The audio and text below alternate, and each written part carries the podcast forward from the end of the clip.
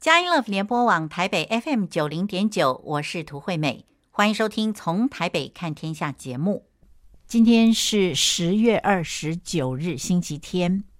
在今天我们为您邀请到的这位特别来宾，真的非常的特别。我们可以说她是得奖达人刘玉娇姐妹。那么刘玉娇姐妹曾经是中央广播电台华语跟客语的节目主持人，那么她得过了呃好几项奖，非常的杰出。她荣获第四十七届的广播金钟奖，还有呢就是第十一届跟第十三届的卓越新闻奖。其中呢，我们在节目之中呢会请她来介绍她所获得第十一届的卓越新闻奖作品呢，叫做。我在精神病院的日子，非常特别的一个系列报道。那么，另外呢，他与中央广播电台新闻部的詹婉如共同参赛，曾经获得了英国 AIB 广播专题的世界冠军，又得到 NYFA 纽约广播电视电影节的银奖。那么后来呢，他就斜杠到这个咖啡的这个领域去了。因此呢，他就得到了国际咖啡杯测师这个资格。所谓的杯测师呢，又是呃烘豆师的意思，或者我们说是咖啡讲师。那另外呢，他得到了国际咖啡评审 Cup of Excellence，那是一个非常权威的一个资格。所以，我们说，呃，刘玉娇姐妹呢，她是一个非常杰出的得奖达人。我相信您不会否定啊，他真的是非常特别。那么，我们今天在节目之中邀请玉娇姐妹，不只是要来谈她的得奖，而是要知道她在得奖背后。究竟是什么样子的一个动机啦、环境啦，呃，或者是她的品格啦、她的个性啊，究竟是什么样子的条件呢，促使她脱颖而出？那么现在呢，让我们在音乐过后就一起来收听得奖达人刘玉娇姐妹呢，来跟我们分享她那么杰出的人生。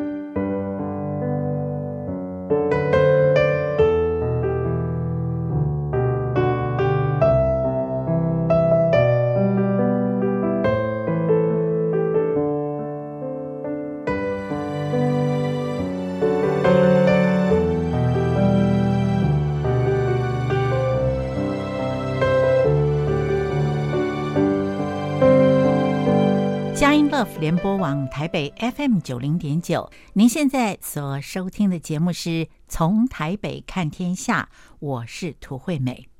我们今天邀请到这位特别来宾呢，刘玉娇姐妹呢，她起码有两样功力深厚的表现呢，是令我们钦佩的。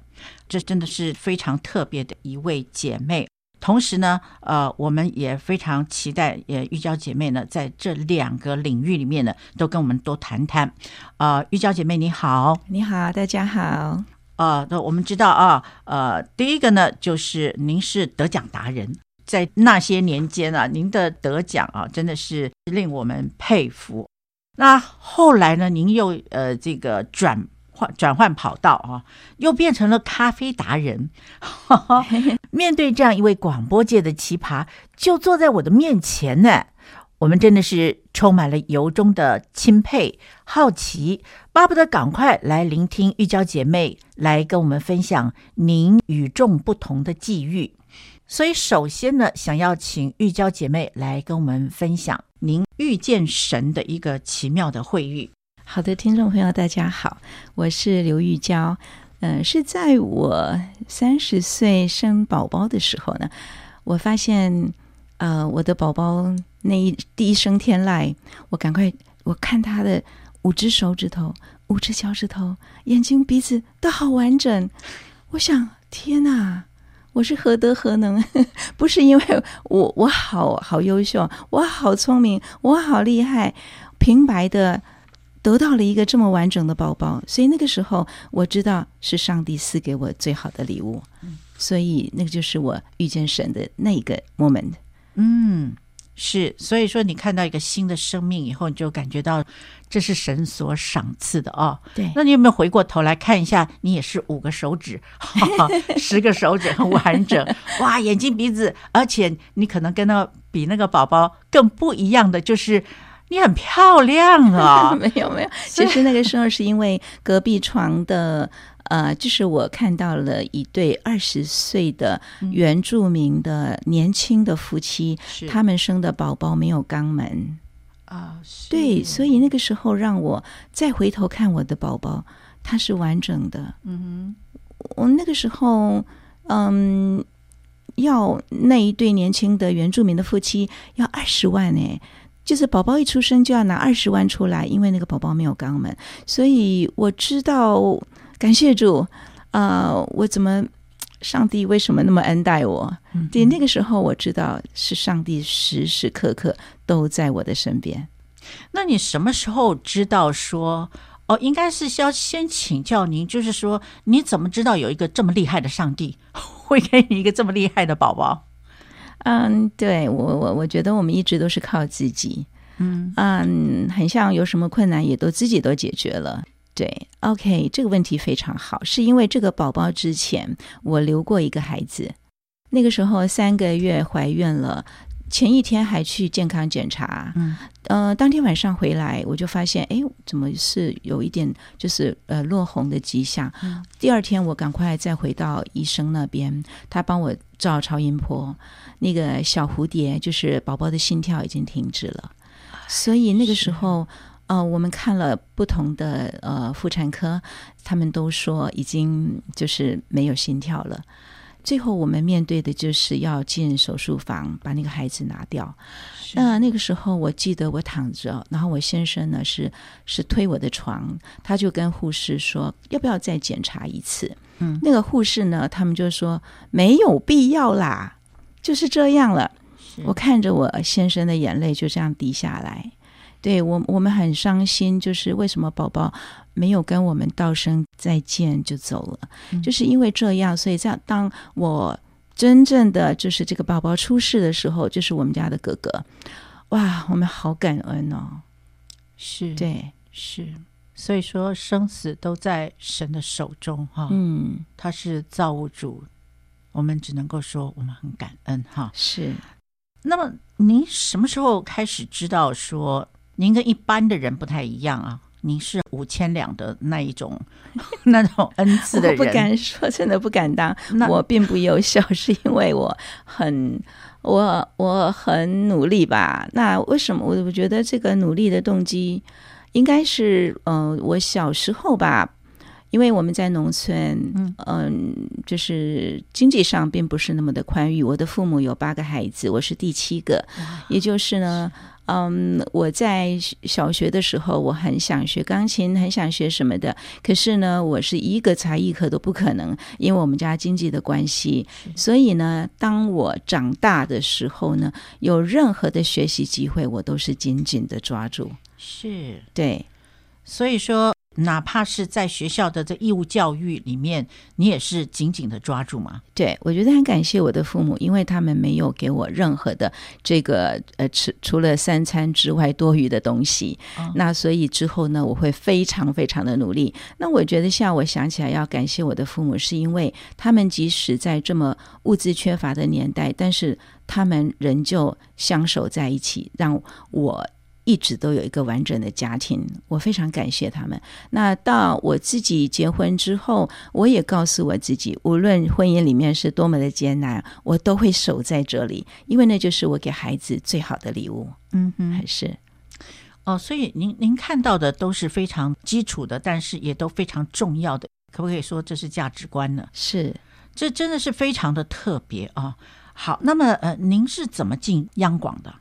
啊，央广是，嗯，我在孩子们就是我的这个哥哥出世的时候，我就想，我当总统好吧，或者当什么吧，更在更重要的职务呢，如果我不当，都有好多人抢着要当，而且。可能做的比我更好，唯独母亲这个职务是无可取代的。嗯、所以我的宝宝出世之后呢，我就亲手带孩子，一直带到他们就是呃念了半天班，然后高年级，我就开始想啊、呃，要追求我自己的呃，就是我想去学些什么。就有一次呢，我就参加了广播营，呃，中间。休息的十五分钟，我就到前面跟讲师说，那讲师呢就是中央广播电台的导播江光大江导播，我就说导播，你你节目好精致哦，我可不可以到央广去实习？嗯，他说好啊，欢迎你。因此呢，我每个礼拜就有一天一个早上到那边去。那江导播呢，就呃给我读新闻稿。那个时候呢，他指派我的任务是要用客语来播新闻，所以我就重新呢自己重新二度学习我的母语啊，这个。字典每一个字，每一个汉字，呃，课语怎么发音呢？就是真的是二度学习。因此呢，呃，大概一个月左右吧，导播就说：“你的声音好干净哦，如果电台有个机会，你要不要？”我心里想说：“废话，当然要。”可是我还是很矜持，我说：“哦，很好，很好，我对可以。”啊，那时候因为有一位呃同事，他是因为生宝宝嘛。就育婴假请一年，是一年到了呢，他又生了第二个，陆续生了五个，哇！因此我就在中央广播电台待下来了。是是是是的，哇！这他给你机会耶，对，所以我觉得一路都是很非常感激，嗯，非常感激，一切都是这个，我觉得就是上帝的手在。在做工。是。是。哇，我还是忍不住回过头来要赞美你一下，你是老七 啊，对，因为我就觉得说，像你这么优秀的这种人哈，家里多生几个是好的，没有，你们有八个哎，对呀，我是第七个，然后到第七个的时候，其实我的父母已经没有力气管我了。啊啊，但是也因此呢，特别感谢他们，因为我从小就知道，我无论是成功失败，都要自负。全责是，对，是哇，所以你是在很早就已经有这些意识了哈。对，呃，可能没有东西，物资是缺乏的，嗯，可能照顾是少的啊，所以要努力。嗯、那您要不要解释一下您的努力是怎么努力法？嗯，应该我我觉得那个是远方有有一个鼓声，很微弱的。但是我知道那就是一个光源，我知道我只要对着那个方向一直走，一直走，我努力去做，不一定会成功，但是我不努力绝对没有机会。嗯，我知道那个亮光在哪里，那个鼓声越来越清晰，越来越清晰，我就很自自然然的做任何的事情。我就是非常的卖力，而且是日思夜想。那么在这里呢，我们需要休息一下了。玉娇姐妹提到远方的鼓声，她提到光。我的解读是这样的：那么我们知道胎儿啊，在母腹里面会听到鼓声，那就是母亲的心跳。那么玉娇姐妹会听到远方的鼓声。我在想。这是不是阿巴天父赏给他听到天父的心跳呢？而这个心跳吸引玉娇姐妹想要去越来越亲近神，越来越亲近阿巴天父。所以，她每一次她在努力的过程之中，可以体会到那个鼓声越来越靠近，那是一个安全感，就好像刚断了奶的孩子在母亲的怀里那么样的平静安稳。那么他还提到光，那光在约翰福音里面，主耶稣自己就说：“我是世界的光”，对不对？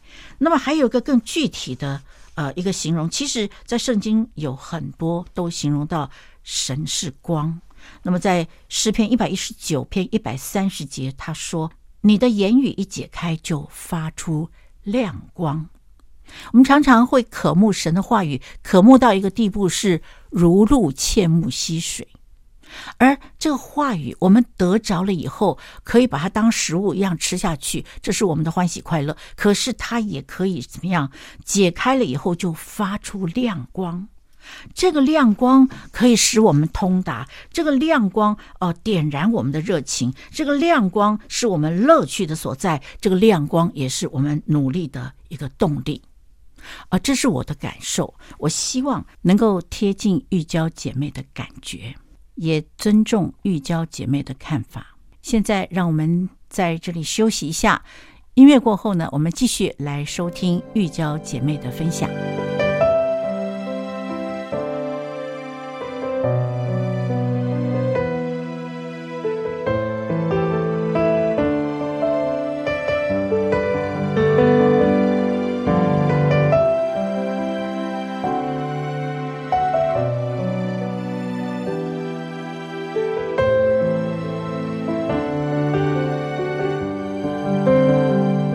Love 联播网台北 FM 九零点九，您现在所收听的节目是从台北看天下，我是涂惠美。今天我们在节目中邀请到的这位特别来宾呢，是得奖达人刘玉娇姐妹。接下来，玉娇姐妹呢要来跟我们介绍，她只要有所学习，就会有所成就，而这成就呢，一定是被社会所肯定的一个成就。啊，他说我还有更多可以分享，就是呢，我是自己自学游泳，后来就是现在呃四式都会游了。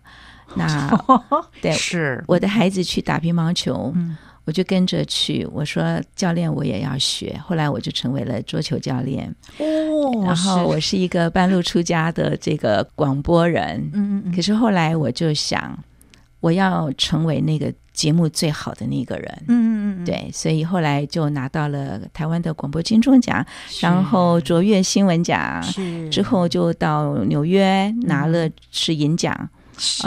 二零一九年到伦敦呢拿的是 AIB 的广播专题的世界冠军，是。对，但我不我不认为这是什么好的多么优秀或是多大的成就，嗯、只是我觉得。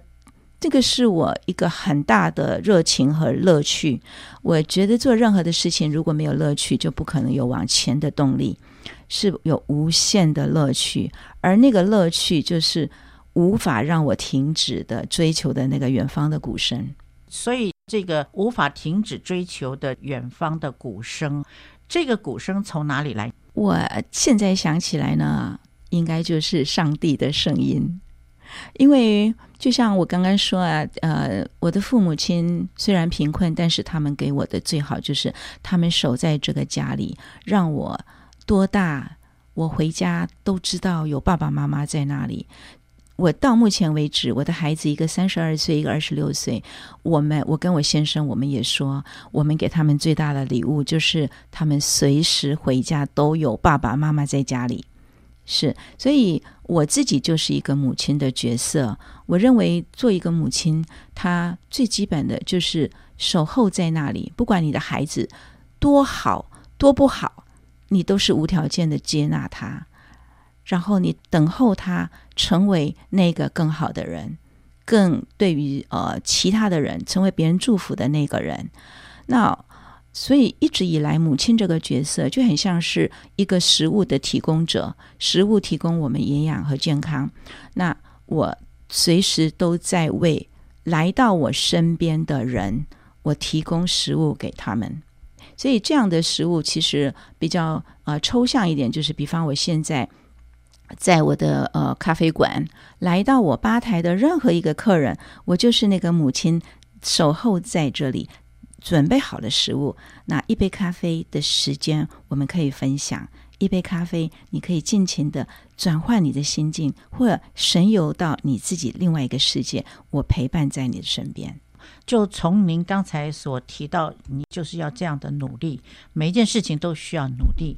其中呢，最重要的就是一个母亲啊，那母亲提供的食物，提供的倾听啊，母亲啊，提供你就是在那里的那个安全感啊。那在这种光景底下，你除了努力之外啊，我发现你的品味跟别人不一样啊。我们以那个您的得奖的这些作品来看。呃，一般的人都不会去做的。那请问您是怎么样呃去构思呃，你要怎么样子来做一个最好的这个广播人，最好的一个咖啡师啊、呃？譬如说，您有一个很重要的得奖作品啊、呃，叫做《我在精神病院的日子》啊、我刚才连念都念不完整。好，那您要不要跟我们谈一下？您是？怎么样去选择这个题目？您的动机是什么？然后您怎么样去筹划？怎么做？啊，怎么采访？怎么样子让人信任你？就好像一个倾听者，就好像一个母亲，就好像一个提供安全感的这一位，您是怎么做的？我想这里面就是上帝的爱和我成为一个母亲之爱。那是我的孩子，就是我们家弟弟在小学的时，呃，对，国一的时候，班上有一个女生，就是被男生骂说“恐龙妹”，恐被骂恐龙，然后她就发病了。Oh. 其实这个孩子呢，他在小就是高年级五六年级的时候就呃有这个身心症，所以在国一的时候他就到了医院里面去。那当他接受治疗的时候，他是呃就是需要人家照顾的。那我因为在学校里面是家长会的成员，所以呢，我被叫到学校去。呃，就是双方这个吵架的孩子的父母也在那里。啊、这个孩子呢，我们就我就听到说，学校呢希望他以后就是继续疗养啊、不要再复学。呃，然后我也知道了，这个孩子的父母亲其实也是精神病的这个受苦者，所以我那时候有一个很大的疑问：那这个孩子呢，一个国一的孩子，他去哪里呢？他白天在家里，他的父母可以照顾他吗？学校也不能再来上学，那么他去哪里呢？嗯，所以我就一直一直怀着这样的一个很大的疑问。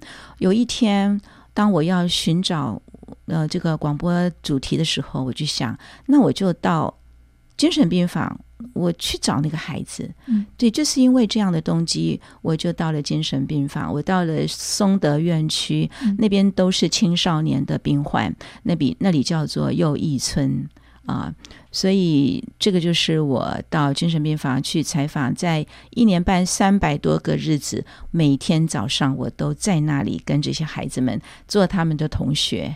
就是你跟他们一起坐席，然后呃，在旁边观察，是吗？对，因为那个右一村是一个，就是。急性期的精神病患可能会自己伤害自己，或是伤害别人。那但是等他们稳定之后呢，他们其实跟我们一般人是一模一样的。对，但但是因为学校也不能回去了嘛，那家里也不适合让他久待，那就是有一个叫日间照护、嗯、啊这样子的，其实就是他们的学校。嗯、那那个学校呢，没有排名，也没有英文数学课，嗯、他们有的就是吹尺八，让他们的呼吸。能够更深切，能够让他们平复心境。他们有的是园艺课，可以让他们啊、欣赏到这个四季的变化，生命生生不息。然后就是他们那个所有的课程啊，我都认为都深深的吸引着我。所以我每天去上学就很像。我回想起幼稚园的时候，我们去上学不需要戴面具，嗯、你的同学们也都是啊、呃，很就是很好玩。你就觉得啊，我每天呢从我家坐公车到松德院区，跟这些孩子们在一起，真的是非常享受的一件事情。嗯、其实我是有任务，我是要去让他们被看见，这是一个很重要的任务。嗯、那首先我就要去认识他们，嗯、去陪伴他们，让他们也爱我。啊，也信任我，呃，这个是很重要的一个点。那么我们节目走到这里呢，我可能要呃稍微补充一下啊，玉娇姐妹的这一个得奖作品呢，是代表中央广播电台去角逐并且获奖的这个第十一届卓越新闻奖广播类的专题报道奖。啊，那么评审他怎么赞誉呢？他说这个专题报道呢，让精神病患说出心声啊，内容扎实而深入。报道同时也注意到媒体伦理，非常值得特别的鼓励啊。那他为了了解青少年精神障碍者在就学、就业以及家庭各方面所面临的问题。那么玉娇姐妹呢，跟同事啊，实地的在精神病房采访了青少年的病友，并且制播了这个我在精神病院的日子系列报道，为这些弱势的孩子们来发声。啊，这是玉娇姐妹获奖的这个评审的评论。评审会这样子讲，那我相信评审是受到很深的感动啊。那么这样子的一个主题呢，那我相信呢，一般的主持人呢，也大概没有机会，没有这个条件呢去涉猎啊。那但是呢，玉娇姐妹基本上她不是因为有条件，而是她决心要去做，她就做了。这真的是非常优秀。我们休息一下。音乐过后，继续来收听玉娇姐妹跟我们分享我在精神病院的日子是怎么样来制作的。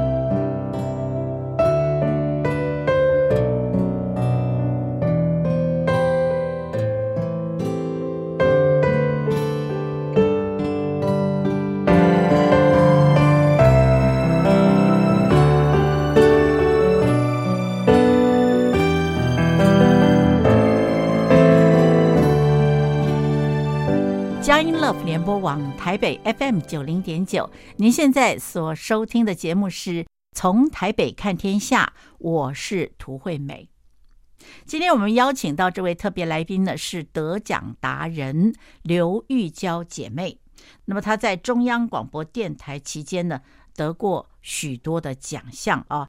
那后来呢，她斜杠到去开咖啡馆啊，那么也开得非常的杰出啊。不过这是我们下一集要谈的内容。现在呢，呃，玉娇姐妹要来跟我们仔细的来谈我在精神病院的日子，她如何克服各项的困难进入访问呢？玉娇姐妹说。那我刚去的时候呢，医护其实都不理我的，因为他们认为又是一个爬粪的记者来了。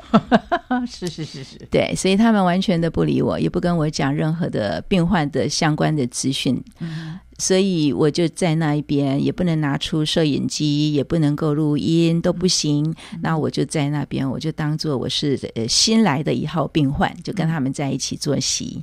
对，那到了两个礼拜之后呢，我就想，我要来跟呃院长，我要呃就是跟他说了，我说我明天开始不来了，因为我不能，我们我无法达成任务。但是在聊天的过程呢，我跟他们说，我知道怎么报道他们了。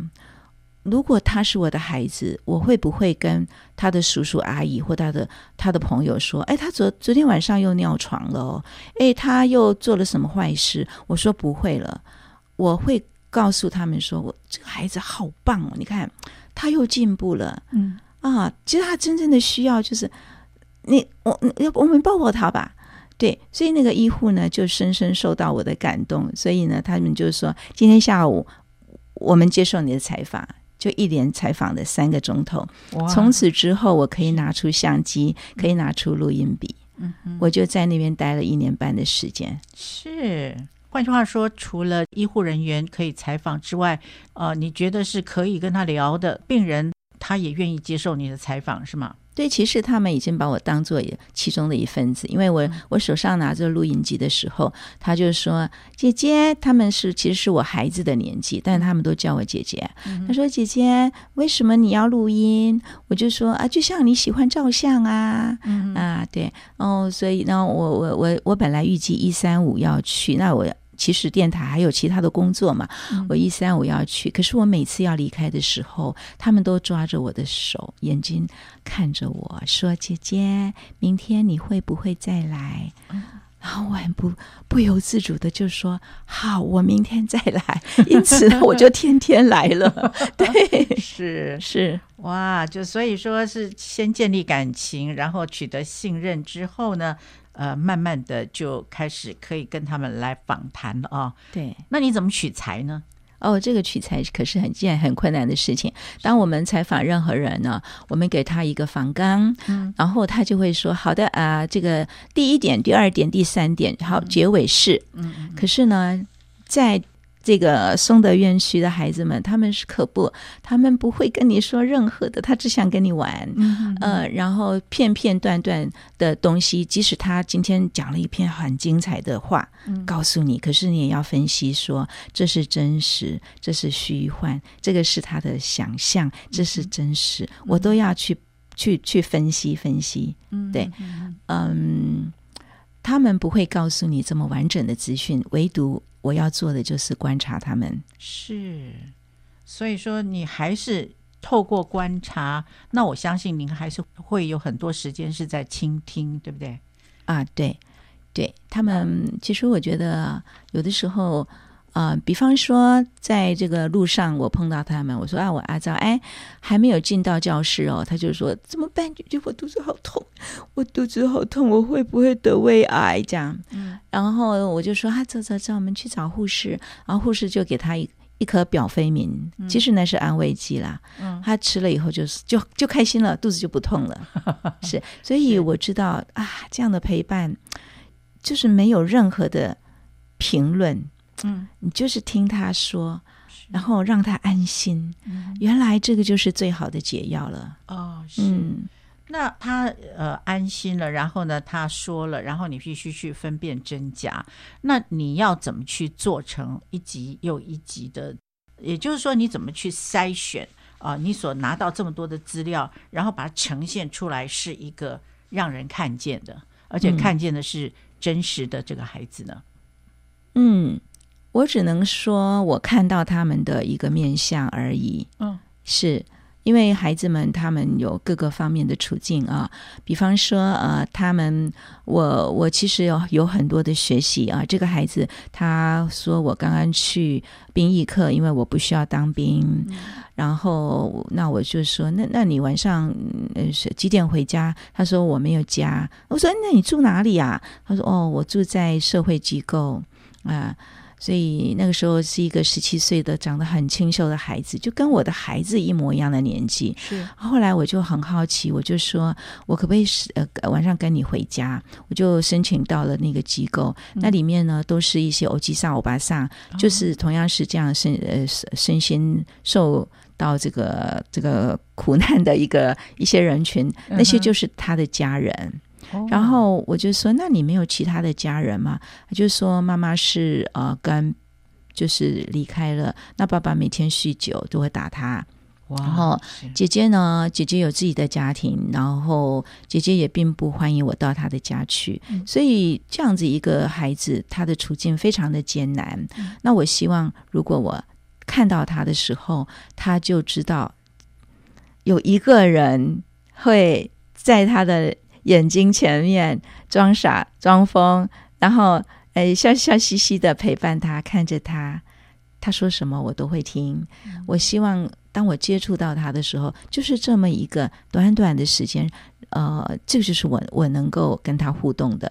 那他当然会告诉我啦，因为我出去啊被打呀，然后后来呃我又被抓回来啊，嗯、然后我又呃全身这个吸呃舔口水啊，舔的全身都臭臭的啊，我爸爸就打我。后来我跑出去，我又被再抓回来，因此我就呃得了精神病这样。所以他们会有一些事情告诉我们。那其实我尽量，当我做成一个一集节目的时候，我都用他的声音。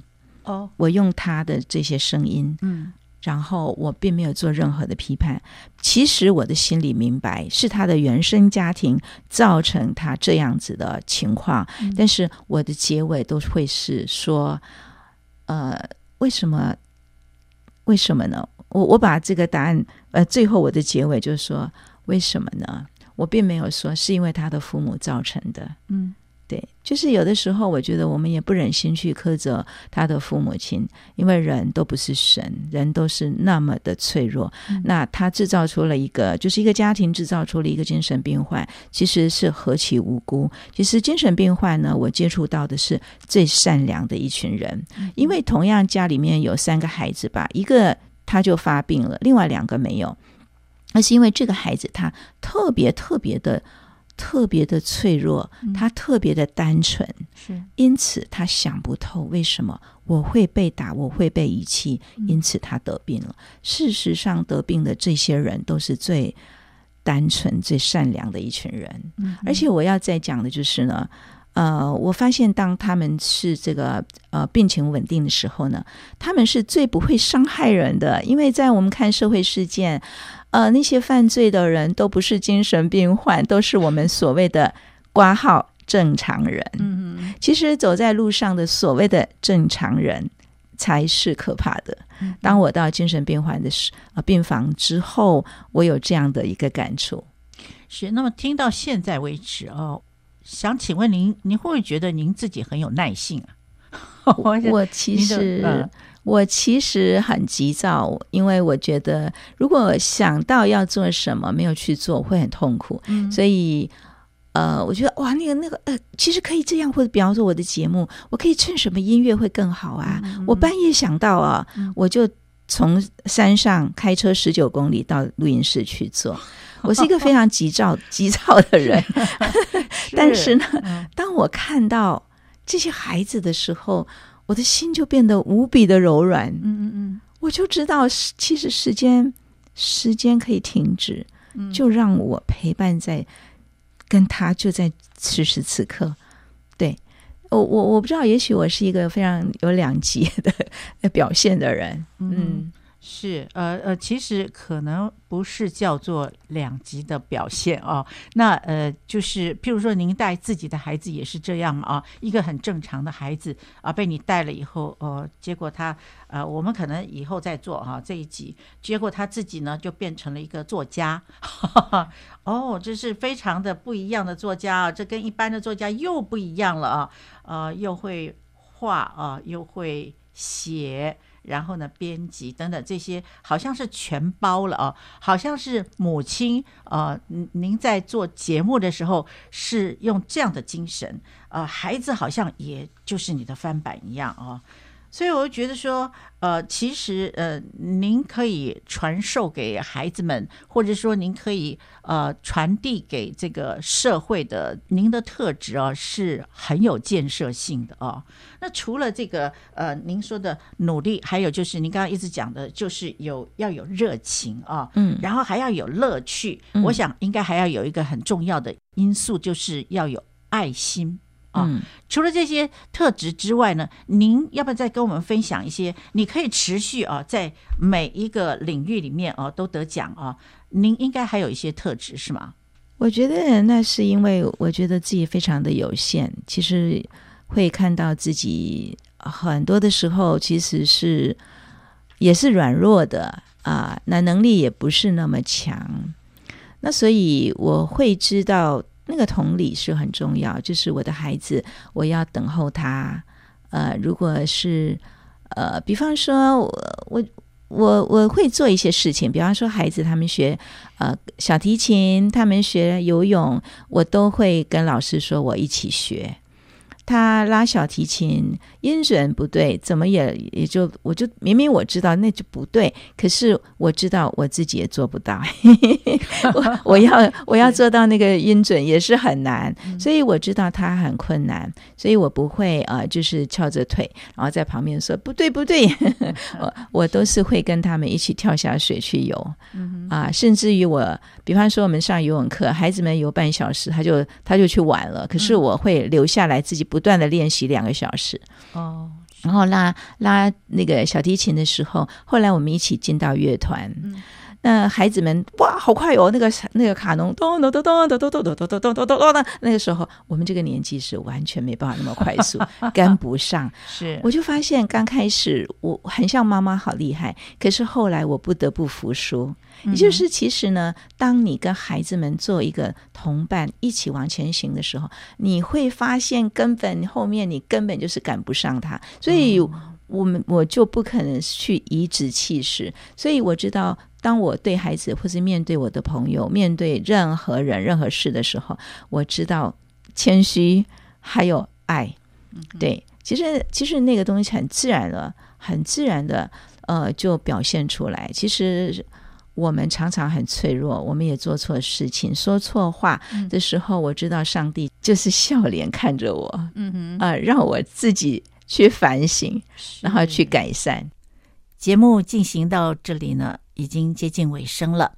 但是在节目结束之前呢，啊、呃，涂惠美要在这里跟您爆料一下啊，也就是呃，玉娇姐妹呢谈到她的状况的时候，都是一个主观的论述，但是呃，不要紧。我们有一个很客观的侧录者呢，来帮助我们更深入的来了解玉娇姐妹究竟是一个什么样的人。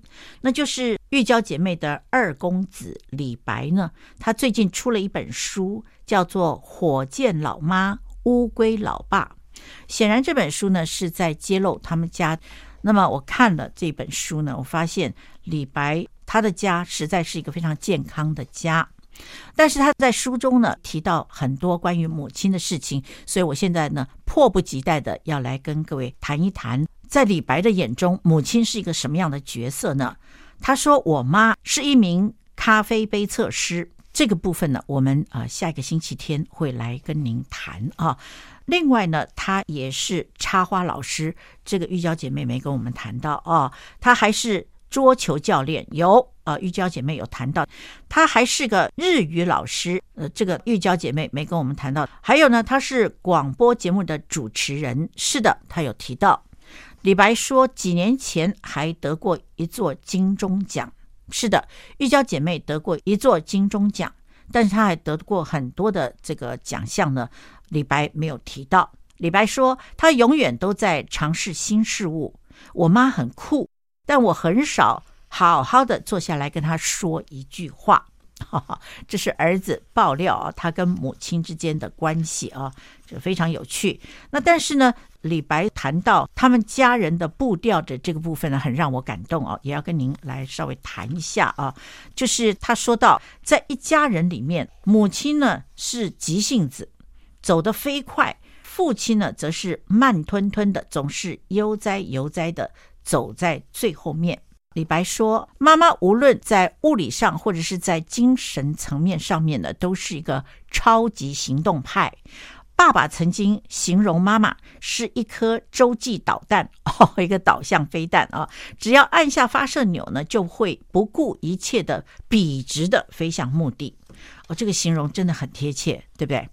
然后呢，李白还说。”任何事情呢，都拼命去做的妈妈呢，总是能够达成各种目标啊。那么，呃，李白说，妈妈的人生很精彩，达成了各式各样的成就，是一个酷妈妈啊。同学们都如此称呼妈妈，但是呢，他们不知道我的母亲个性会让周围的人都感觉到很累。哦，你看，这是儿子的形容啊，也非常的写实。李白说：“总是超前的妈妈，实际上呢，是以亲身示范的方式呢，来拉着每一个人在进步。我相信，这真的是李白掏心掏肺说的实话啊！怪不得李白呢，也是一个非常杰出的一个作者。我非常欣赏李白的眼光，虽然家人的步调都不一致。”但是彼此互相联系，而且合一的向前行，这真的是让我们非常的感动啊！那么我们今天的节目呢，就到这里呢告一段落。下一个星期天呢，我们继续来认识这位得奖达人啊，一位非常杰出的酷妈妈玉娇姐妹啊。那么在节目结束之前，涂美要祝福每一位听众朋友。啊、在这一个星期里面，您都要享受在神所赐的平安与喜乐之中。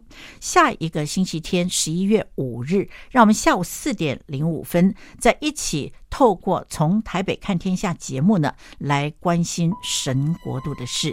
拜拜。